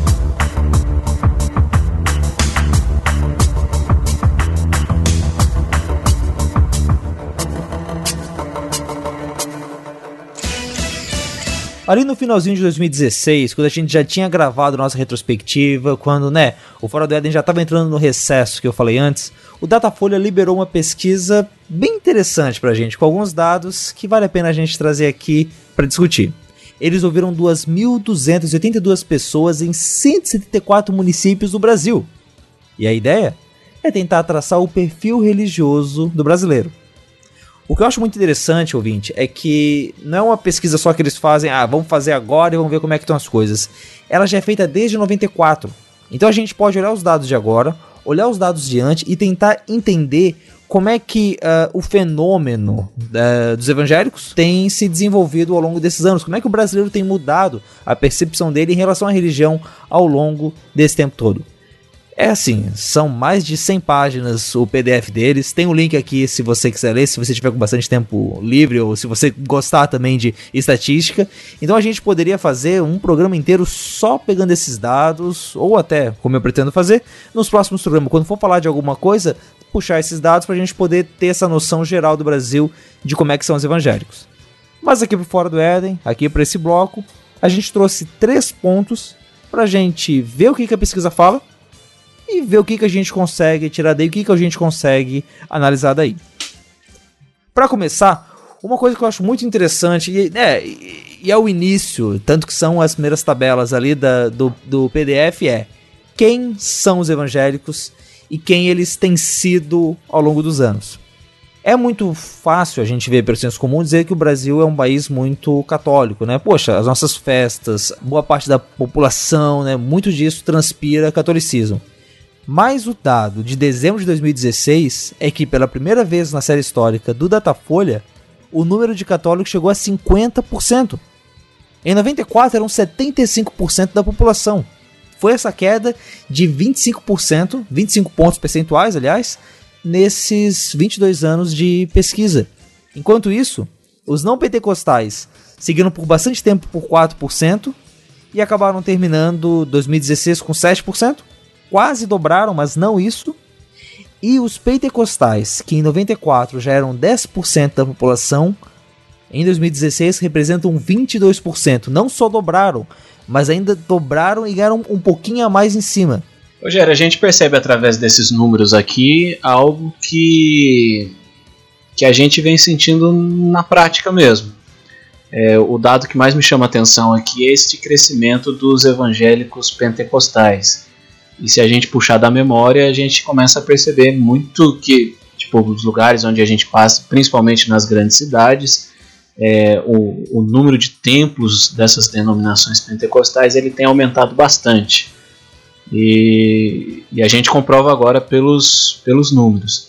Mas também chama bastante atenção é, o declínio do número de, de católicos. O Brasil, durante anos, aí foi o, dos maiores países, se não o maior, o maior, a maior população católica do mundo, e, e parece que é, o catolicismo romano vem perdendo, vem perdendo força nesses últimos anos aí. Pois é, eu estava lendo um artigo do Ricardo Mariano, um cara que ele até escreveu um livro que é o Pentecostais, se não me engano. Ele pesquisa sobre os pentecostais e os- os neopentecostais aqui no Brasil. E ele comentava como que os católicos acabavam tendo o que ele chamou de uma fraqueza institucional. Então a pessoa era católica, mas ela não não era tão apegada assim à igreja. Era, digamos, mais culturalmente do que por convicção. E aí por isso, quando os evangélicos vêm, eles acabam conseguindo tirar é, as pessoas da igreja católica para a igreja evangélica, entende? E aí essa foi a, uma das explicações que ele deu ali. A pesquisa do, do Datafolha até fala que 44% dos evangélicos vieram da igreja católica, o que sinceramente é um dado que eu acho curioso porque eu tenho a impressão de que é bem maior. Não sei se o critério que eles usaram foram de pessoas, de 44% de pessoas que eram ativas na igreja católica, né? Mas se a gente toma por definição que o brasileiro, ah, por default, é católico, 44% parece pouco até, né? Ah, o que me chama mais atenção, Rogério, é, na verdade, o declínio do crescimento da- dos pentecostais. Se a gente, se a gente analisa esse, esse gráfico, de 94 até 2008, os pentecostais aumentaram 80%, né? de 10% passaram para 18%, um aumento de 80%. Mas de 2000 e, aliás, até 2010, de 2010 até 2016, o aumento não chega a 20%, né? foi de 18 a 22%. Então houve um, houve um declínio no crescimento, né? algo que foi exponencial. Aí a gente talvez é, careça de informações é, suplementares para poder comparar o que aconteceu na sociedade nessa época, né, de 94 até 2010. O que, que aconteceu? Talvez, de fato, o crescimento das igrejas através das mídias de comunicação, né? A, a igreja passou aí para a TV, né? Então, é, a- os mais canais passaram a, a- ter, a ter espaço no meio pentecostal e neopentecostal. Então, é, eu fico eu fico pensando por que, que o, o crescimento ficou estagnado, né? Ficou é, se, diminuiu tanto. Não sei se vocês entenderam o meu ponto. Entendi, entendi. É que eu acho até é, que esse crescimento ele sempre vai encontrar um, um teto de resistência, né? Então, quando surge a, esse boom que você falou, esse boom pentecostal, então ele dá uma mexida na- nos quadros das denominações, mas eu, a, a te- a tendência com o tempo é que é, é justamente essa estabilização mesmo, até que, até que surja algo diferente, algo novo, é, porque senão, se, se esse crescimento continuasse na mesma proporção, é, acho que não, a gente estaria num, num quadro hoje que não faria, não faria muito sentido, não sei. Sim. É, e o que é curioso é que os não têm religião. E olha, é, é um dado que eu quero ver como é que vai ser a pesquisa do ano que vem para poder comparar ela. Mas os não religião em 2015 representavam 7%. Em 2016, 14%. Então, olha só, cara, né? Tipo, dobrou. E talvez isso explique mais a queda de 55 para 50% dos católicos, de 55 em 2015, 50 em 2016, até do que um avanço evangélico, né? Até porque, por exemplo, os evangélicos não pentecostais foram de 8 para 7%. É claro que aqui, ouvinte, tudo isso tem dois, por- é, tem dois pontos de margem de erro, né? E margem de erro, você sabe como é que é. O Trump e o Brexit aí estão para nos lembrar de que você não pode levar tão a sério. Mas, bom, são os dados estatísticos. Só para fechar essa parte de, do perfil dos evangélicos é, ao longo do tempo e dentro das cidades, uma, uma outra tabela que eles têm aqui é a proporção de católicos e evangélicos por- pelo porte da cidade. Então imagine, ouvinte, imagine agora que existem 100 católicos no Brasil, certo? Se existem 100 católicos no Brasil e você vai dividir eles por cidades, dependendo da faixa da população, 36 desses católicos estão em municípios com até 50 mil habitantes. E 25 desses católicos em municípios com mais de 500 mil habitantes. Percebe? Você tem 36%, você tem 36 desses católicos hipotéticos no espaço até 50 mil habitantes, cidades menores. E você tem 25% nos com mais de 500 mil habitantes. Tá, mas por que eu tô frisando esses números? Porque olha como é que muda quando você vai para os evangélicos pentecostais e não pentecostais. Desses 100, 24 estão nas cidades com 50 mil habitantes ou menos. E 33 nas com mais de 500 mil. Inverte. Enquanto que você tem uma maior um maior percentual de católicos do Brasil nos municípios com 50 mil habitantes, a maior fração de evangélicos dentro dessas faixas do Brasil vai estar em, cidades com mais de 500 mil habitantes. Parece que quanto mais urbano, mais fácil você encontrar um evangélico. O que eu já ouvi de um tempo atrás um comentário falando que quando as pessoas eh, fazem o êxodo rural de sair da cidade onde elas estão e ir para a cidade que é a cidade grande onde elas vão trabalhar, elas acabam eh, se desprendendo de algumas coisas que elas tinham nas cidades onde elas viviam e estão mais abertas a viver novas experiências, inclusive novas experiências religiosas nessa nova cidade. E esse dado aqui, ele parece que, que trabalha com isso também. E assim, é, tanto que as, as taxas, por exemplo, a Umbanda, se a gente tivesse 100 seguidores da Umbanda no Brasil, 53 deles estariam em cidades com mais de 500 mil habitantes. Espíritas, 43. E sem religião, 42. Ou seja, quanto mais habitantes na cidade, maior essa pluralidade, parece. Maior a chance de, de você encontrar lá esses pessoas de várias religiões. É verdade, Rogério. Sem muita base científica, mas mais pelo, pela experiência, que não é muito confiável, né? Mas a gente percebe, a gente é muita gente, eu percebo que quanto menor a cidade, e quem teve já a, a experiência de morar numa cidade pequena, como eu cresci numa cidade pequena, extremamente pequena, é, vai poder atestar isso. Quanto Você menor a cidade, eu cresci numa cidade do interior do Paraná chamada Cambará, com 25 mil habitantes. E um abraço, Cambará. e quanto, quanto menor a cidade, a impressão que eu tenho é que há mais um sentimento de, de conservadorismo religioso, correto?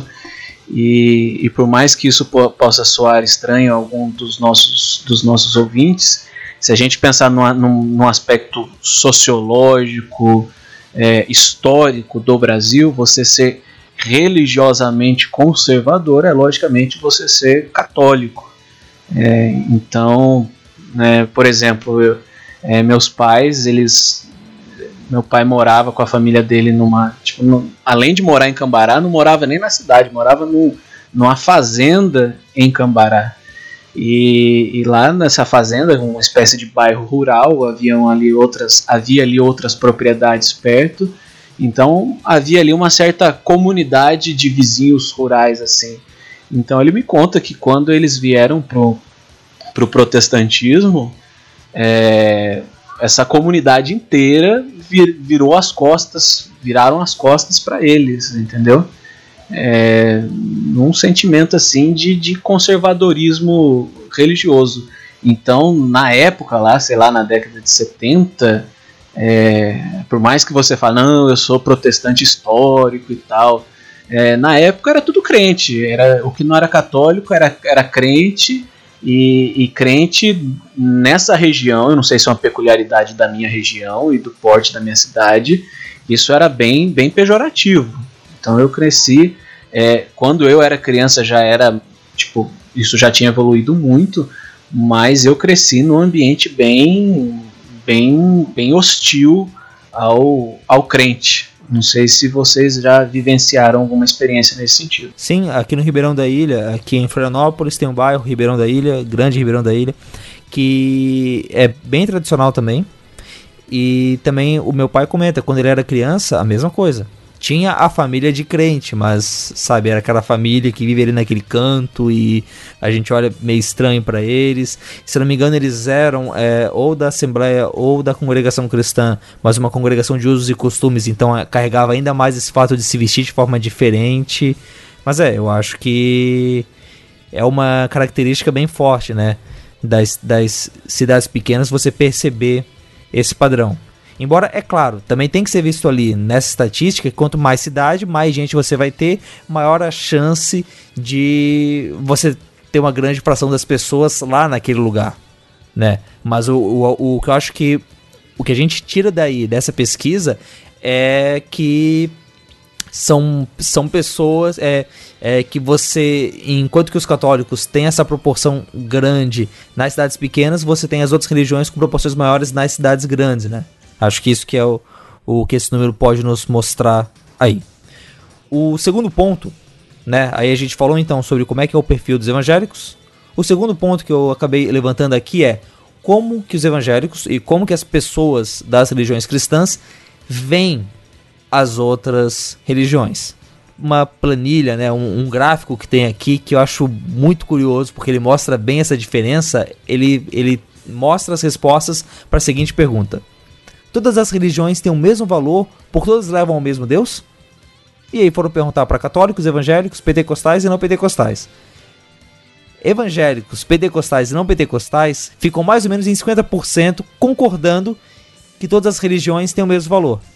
Enquanto que católicos, declarados católicos, vão para 81% concordando com isso. Já em quem discorda, evangélicos, pentecostais e não pentecostais, ficam ali 45, 46%. E católicos, 16% discordam que todas as religiões levam ao mesmo Deus.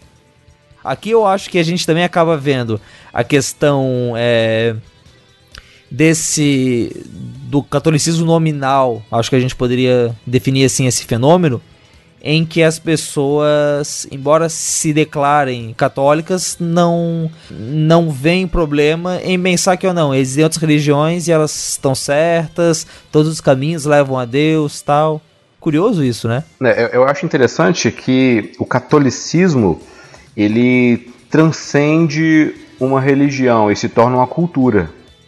Então, quando a gente fala sobre conservadorismo dentro de uma cidade pequena, né, quais são as fundações, né, as grandes fundações de, de, de uma cidade? É a sua família, é o, a, ali a igreja, né, a paróquia, o, o padre, é o delegado, é o professor. São os grandes ícones ali que carregam a identidade da cidade. Todo mundo conhece, é aquela proximidade maior. As coisas giram em torno dessas instituições, né, Ilan? Isso, isso.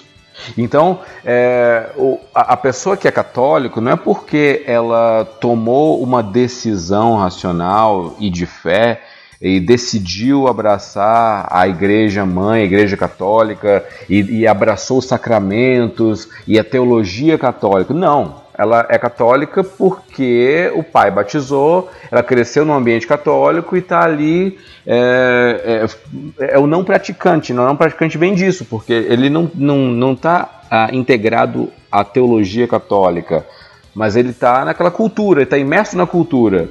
E a cultura popular católica, poxa, é, a gente não dá para é, criar regras aqui sobre isso, mas normalmente, né, empiricamente, é, Deus é top. É, é, a teologia do Neymar, né? Deus, Deus é top, Deus é mais, o cara lá de cima, entendeu? Então é algo que é bom, todo mundo busca. O sincretismo vem disso também, né? Eu achei baixo o número de pessoas, de, de evangélicos, que discordam que todas as religiões têm mesmo valor.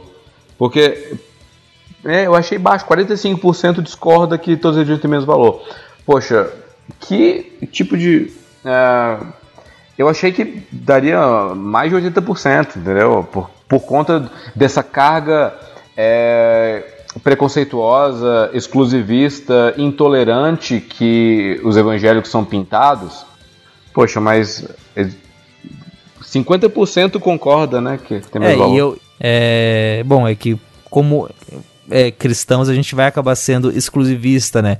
O que parece que às vezes você tem a ideia, pelo menos nós aqui de dentro, como protestantes, temos a ideia de que o protestante vai ser muito mais exclusivista que o católico.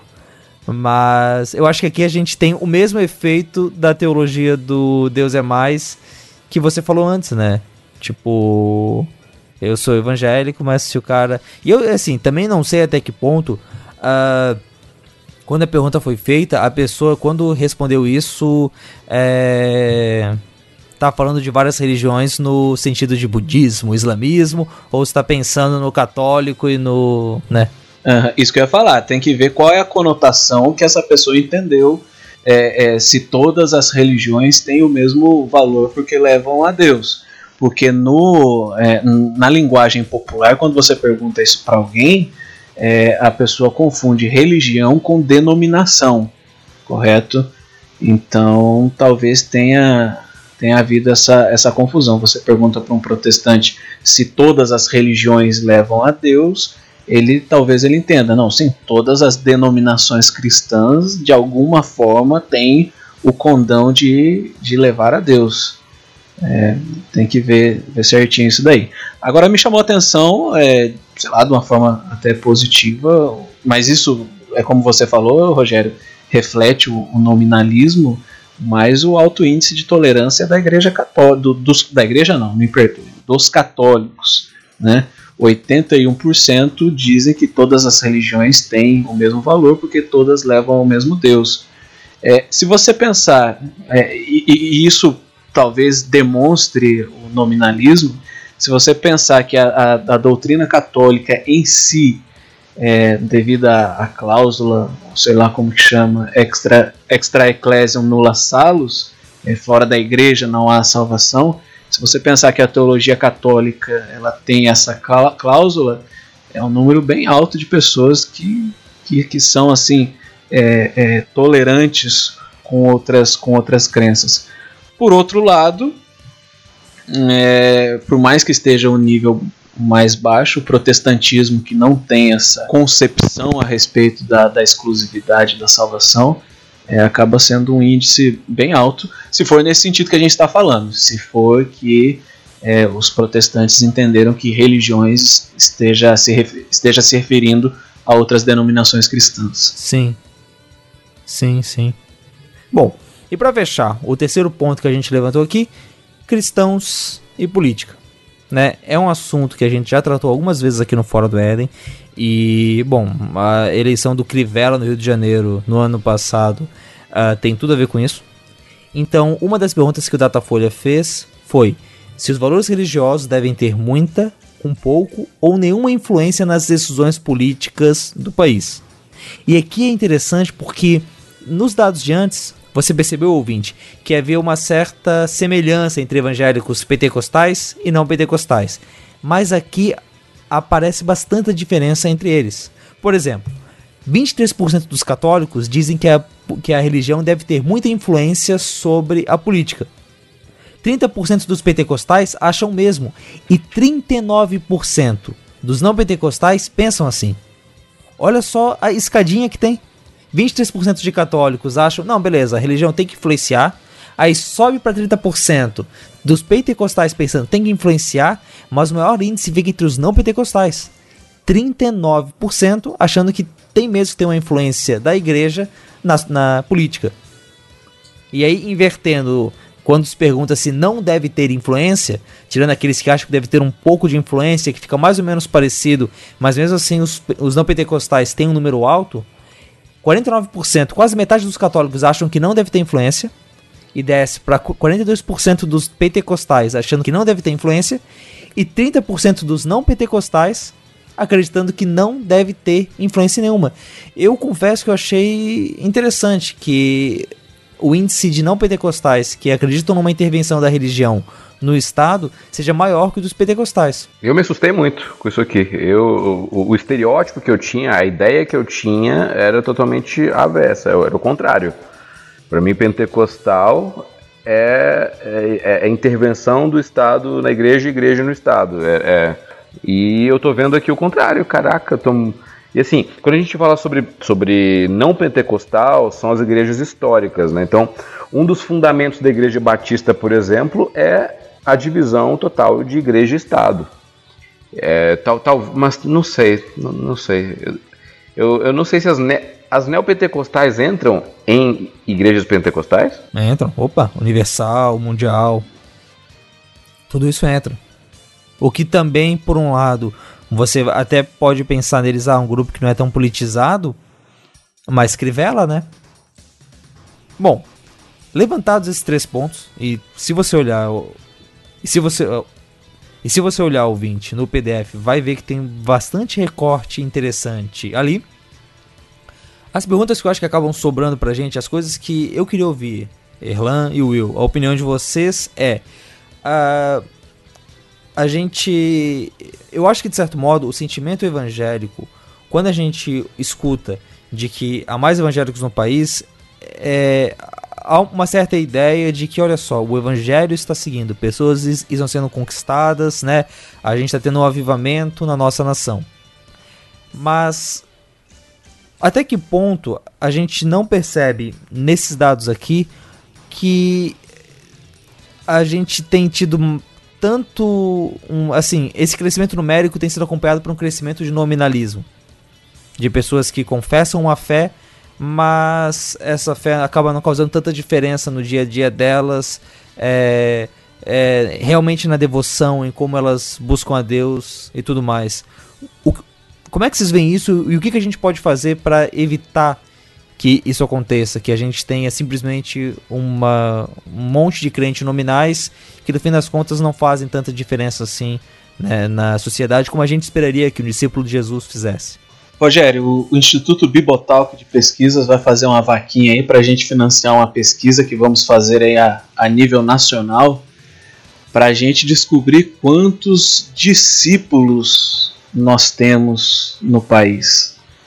É, é logicamente é uma, é uma brincadeira, mas aqui são números frios, né? São aqui é, são os membros é, listados nos quadros das, das igrejas católicas, pentecostais, é, mas a grande pergunta é: a, a minha comunidade, primeiramente eu, eu sou mais um número desse, ou, ou eu estou entre os discípulos de Cristo? A minha comunidade, ela tá, né, a gente às vezes está bem contente lá, nossa, a igreja aqui está bombando, é, a gente vai ter que aumentar a igreja, o, o, o prédio da igreja, mas a pergunta é: dentro dessa comunidade, dentro da sua igreja, é, quantos são os, os discípulos? Quantos estão no processo de discipulado, sendo discipulado e, e discipulando outras pessoas? Eu acho que essa deve ser a nossa, a nossa grande consideração. Nunca confundir membro de igreja que gosta de esquentar banco de discípulo do reino. É, um- uma, coi uma coisa que o IBGE ele não consegue nos dar, essas, essas pesquisas do Datafolha não conseguem nos dar, é a porcentagem de bode e de ovelha, né? a porcentagem de joio e de trigo. Então a gente fica com o número bruto, né? o líquido a gente não tem. Então, é, lá o texto lá de, de Romanos 10, eu acho, 10, 10, 10, fala que é, com a boca você é, confessa e com o coração você crê para a justiça. A, gente está aqui falando sobre os números dos que confessam com a boca, né? Mas os que creem de fato, né? Que crê que com o coração que ele ressuscitou dentre os mortos e, e- e que frutifica, esse, esse número a gente não tem. E não tendo, a gente tem que trabalhar com o que a gente tem. A gente tem esse número. Né? O- era 42 milhões até o, o- o último, o último censo. 42 milhões de evangélicos. Então, e, e teoricamente, o que se espera? Que 42 milhões de pessoas que não fraudam, que amam, que se sacrificam, que eh, servem o próximo, que ajudam, que são sal e luz aqui nesse nosso país. Então, a gente não vê isso. E e os frutos identificam a árvore. Então a gente não está vendo 42 milhões de frutos. Então é, a pergunta é: até que ponto são evangélicos nominais?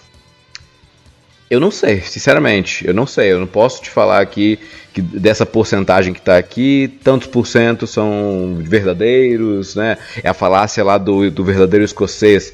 Mas eu- o que eu vejo, eu só posso falar sobre aquilo que eu vejo e experimento, eu vejo muitas pessoas piedosas, muitas pessoas é, que de fato é, fazem parte da comunidade, que fazem parte de um, de um povo que está aqui para servir, mas é, é, esse povo é calado, esse povo é, é- as ações são mascaradas por conta do, do mau testemunho de muitos, do mau testemunho do trigo, aliás, do joio e, e dos, dos lobos, entende? Então talvez talvez ca- caiba a gente orar, orar para que a, a luz resplandeça sobre as trevas.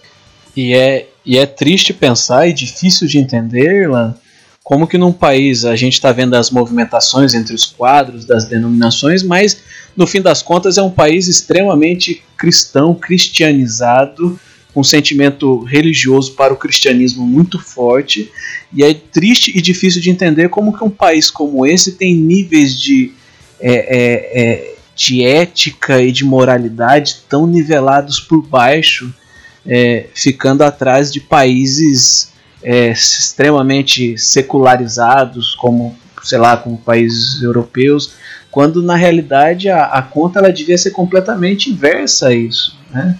Nossa, que país, país cristão, então a ética a ética cristã é bacana, é fantástica e esse país aí é o mais honesto do mundo. E quando a gente fala de honestidade, a gente fica tanto tá ficando até chato, né? É político, político, político, mas é, a gente vê é, essa essa falta de ética nas relações aqui embaixo, no nosso dia a dia, é, com pequenas coisas. Parece que nós estamos, de certa forma, propensos a essa, essa falta de ética. Então acho que fica vale essa reflexão aí também.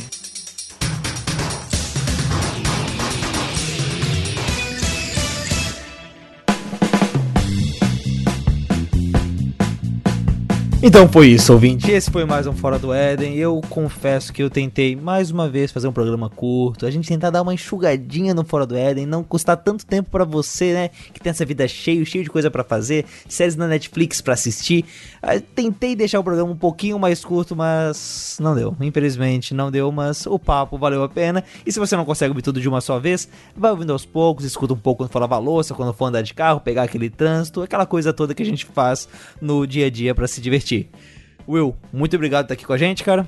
Cara, um abraço para vocês, um abraço para os nossos ouvintes. Só fazer um disclaimer rapidinho aqui, Rogério, para os nossos ouvintes católicos. A gente falou algumas, algumas vezes aqui do, de um declínio da membresia católica, mas aqui a gente não está comemorando, é, porque é um podcast aqui de, dos participantes, maioria de, de protestantes. Não há aqui um sentimento de ninguém está comemorando nada. Nós só estamos analisando os dados aqui é, o importante é que o reino, o reino de Cristo cresça e permaneça. Isso aí, isso aí. Erlan também, muito obrigado daí com a gente, cara. Eu que agradeço o convite, como sempre, Rogério. É, é um prazer estar aqui no, no Fora do Éden. E para você, ouvinte, fica a mensagem de Cristo, de que se vocês amarem uns aos outros como eu vos amei, então todos verão que vós sois meus discípulos. Que sejamos discípulos de Cristo. Amém. E com essa mensagem, então, a gente encerra aqui o programa. Se você quiser continuar falando com a gente, tem uns comentários aqui embaixo. Dá para comentar. É de graça, não machuca ninguém participar ali. Também tem o nosso grupo no Facebook, o nosso grupo no Telegram. Entra lá, participa, sempre tem papo maneiro e você pode ter o contato com a gente para estar tá mandando sua notícia, para estar tá mandando a sua ideia e para participar dos nossos programas. Afinal, a gente tem o Arca de Notícias, não sei se você já ouviu, mas é aquele programinha curto, de mais ou menos meia hora, que tem entre um Fora do Éden grande e outro, em que a gente chama os ouvintes, eles mandam notícias, eles participam. O da semana passada, aliás, está bem legal, está bem interessante, recomendo que você vá lá ouvir. Mas então é isso, pessoal. Esse foi mais um Fora do Éden. Se Deus quiser, na semana que vem a gente volta aí com a Arca e a gente vai seguir nesse ano, né? Com bastante notícia, que pelo visto, novidade não vai faltar nesse mundão, nesse Brasil. Abraço e até semana que vem.